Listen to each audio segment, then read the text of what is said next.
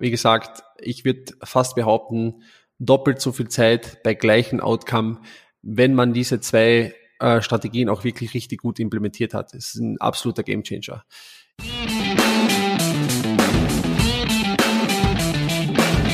Mittelmäßigkeit ist auch dein Feind? Du bist Dienstleister, Berater oder hast eine Agentur. Du möchtest mehr Neukunden, du möchtest mehr Marge, du möchtest mehr Zeit. Ja, du willst dich selbst und dein Unternehmen weiterentwickeln und erstklassig sein. Dann bist du hier genau richtig. Hör jetzt aufmerksam zu, denn wir haben der Mittelmäßigkeit den Kampf angesagt und teilen in diesem Podcast exklusiv mit dir unsere besten Erkenntnisse auf dem Weg to the Top. Lasst uns loslegen mit einer neuen Folge des Raus aus dem Mittelmaß Podcast. Und hier sind deine Hosts Bernd Leitzoni und Timon Hartung. Ja, herzlich willkommen wieder zu einer neuen Podcast-Folge aus unserem Podcast Raus aus dem Mittelmaß. Und wir haben heute ein spannendes Thema für euch mitgebracht und zwar, wie du ab morgen einfach doppelt so viel Zeit für dich hast, für deinen Betrieb hast, für dein Geschäft hast, bei gleichem Umsatz. Bernd, wie kann man das schaffen und worum geht es heute eigentlich?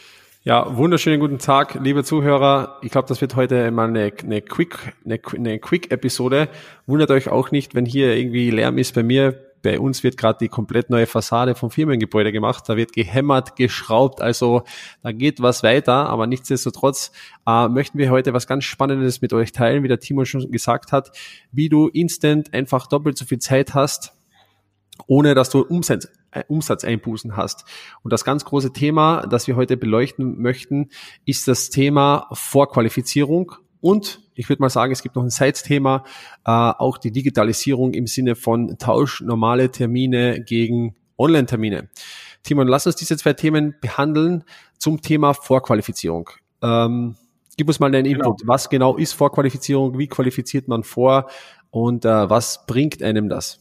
Genau, ich glaube, man muss mal noch mit einer kleinen Story anfangen, ähm, damit ihr einfach mal abgeholt werdet zu dem Thema, weil ihr kennt das bestimmt alle, ähm, auch jetzt vor der Krise, vor Corona. Ihr seid einfach zu Terminen immer hingefahren. Also das heißt, die Anbahnung zu einem Geschäft ist wie folgt.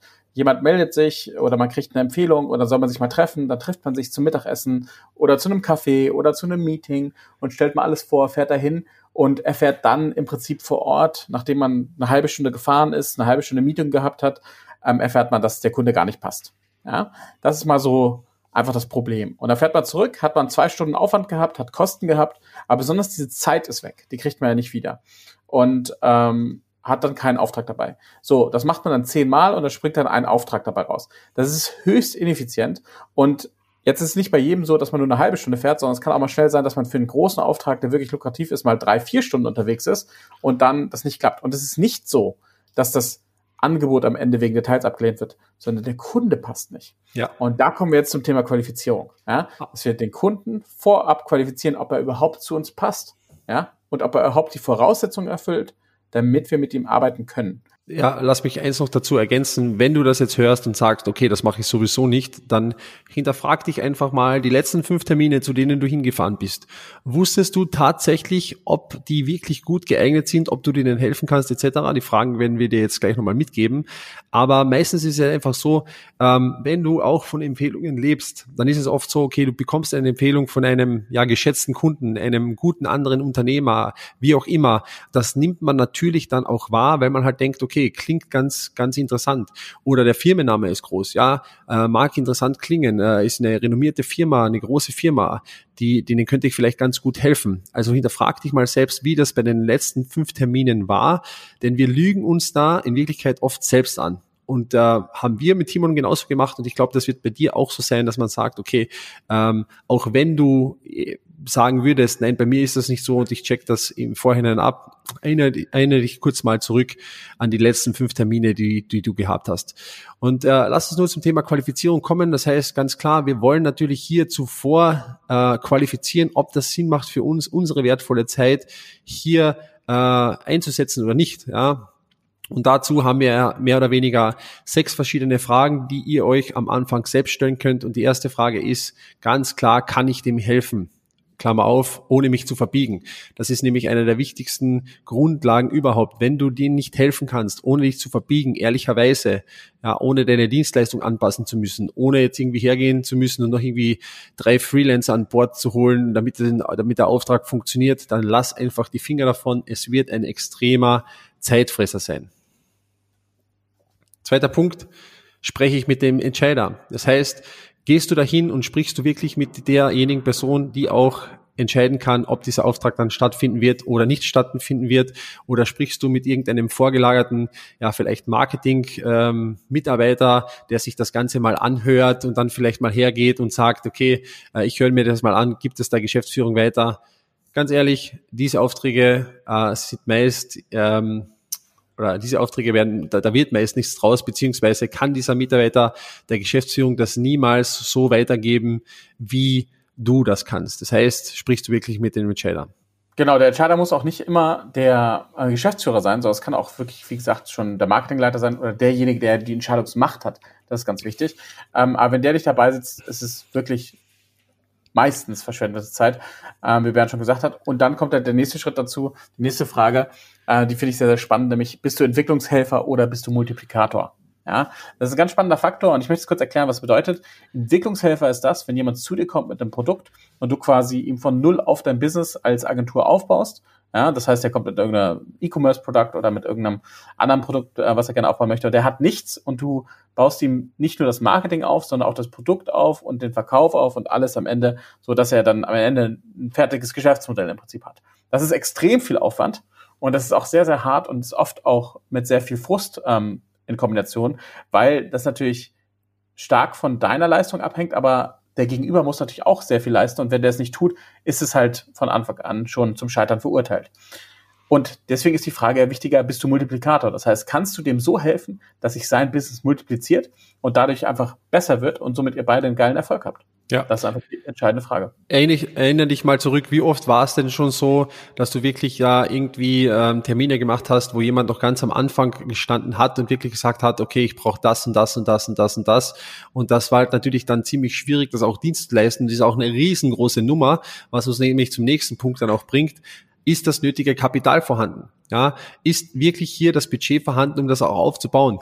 Wir sagen ja nicht, dass es unbedingt schlecht ist, hier auch äh, Entwicklungshelfer zu sein. Das kann man auch mal annehmen. Aber das sind dann meist sechs oder noch höhere also sechsstellige noch höhere Aufträge. Weil man kann doch nicht erwarten, dass du hergehst und sagen wir mal für 5000 Euro ein komplettes Business für jemanden aufbaust von A bis Z, dann könntest du das auch selbst machen. Wo ist der Unterschied dazu? Ja, also der, die vierte Frage ist mehr oder weniger, ist das nötige Kapital vorhanden? Ist das Budget vorhanden? Und ja, wir fragen das tatsächlich schon bei der Vorqualifizierung ab, um einfach, ähm, ja, da gewisse ähm, Vorstellungen zu vermeiden, äh, die der Kunde vielleicht hat, die aber komplett ähm, surreal sind. Ganz, ganz wichtige Frage.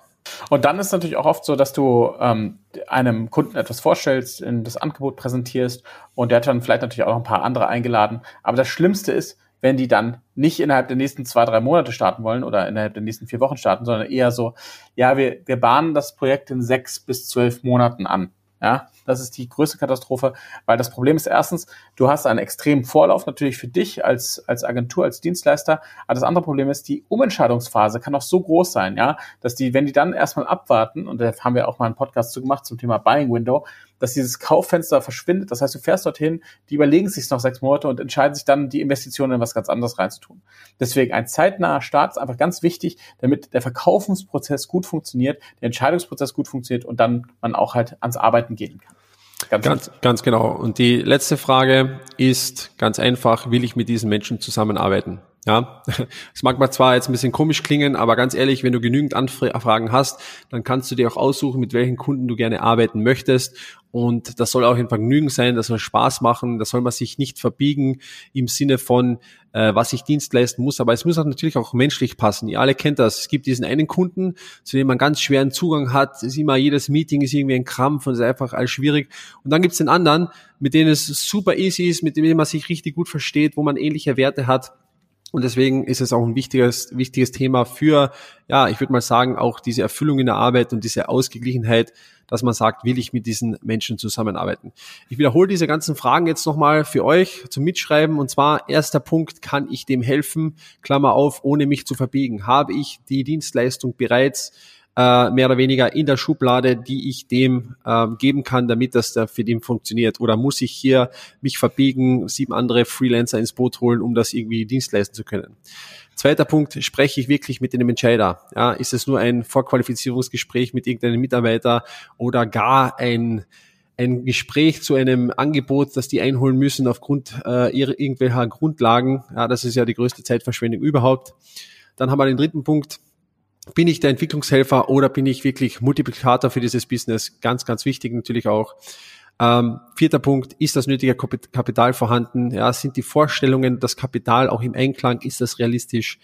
Äh, fünfter Punkt, ist ein zeitnaher Start möglich? Und sechster Punkt dann auch, will ich mit diesen Menschen zusammenarbeiten?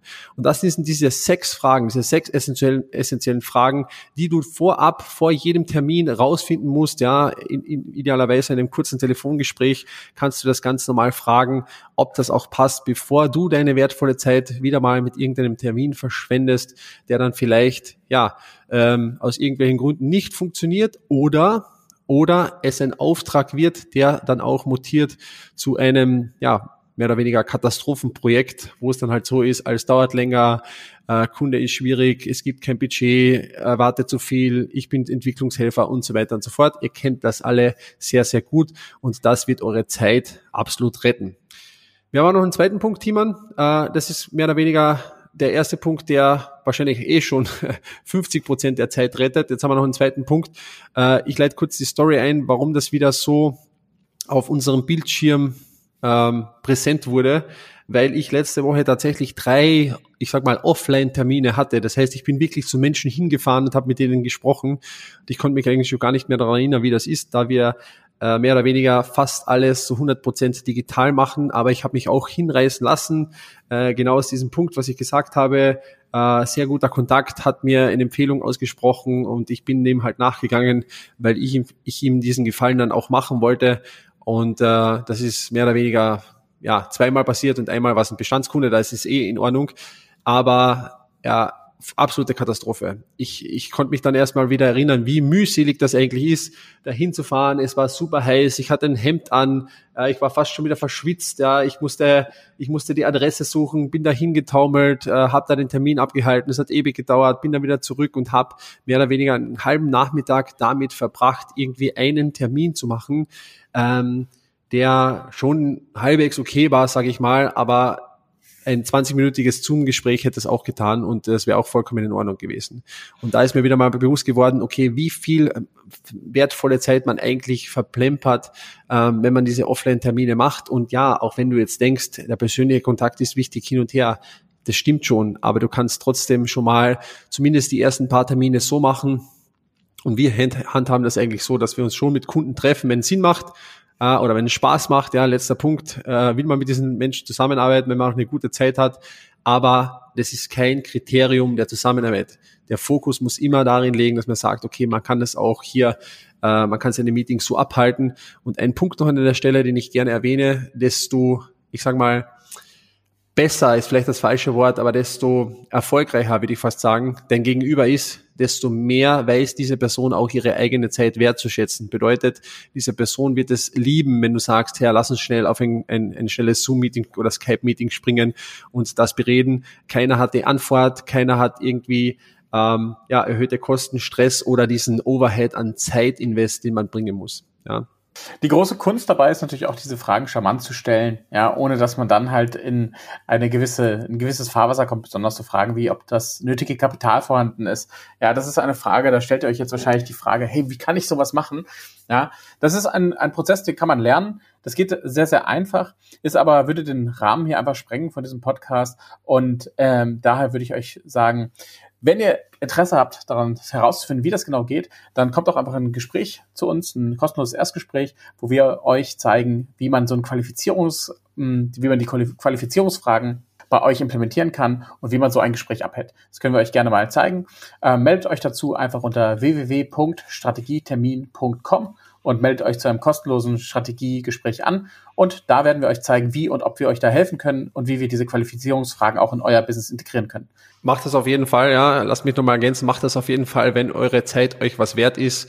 Ähm, wie gesagt, ich würde fast behaupten, doppelt so viel Zeit bei gleichen Outcome, wenn man diese zwei äh, Strategien auch wirklich richtig gut implementiert hat. Das ist ein absoluter Gamechanger. In diesem Sinne, äh, von mir, ciao. Von mir auch, ciao. Bis bald.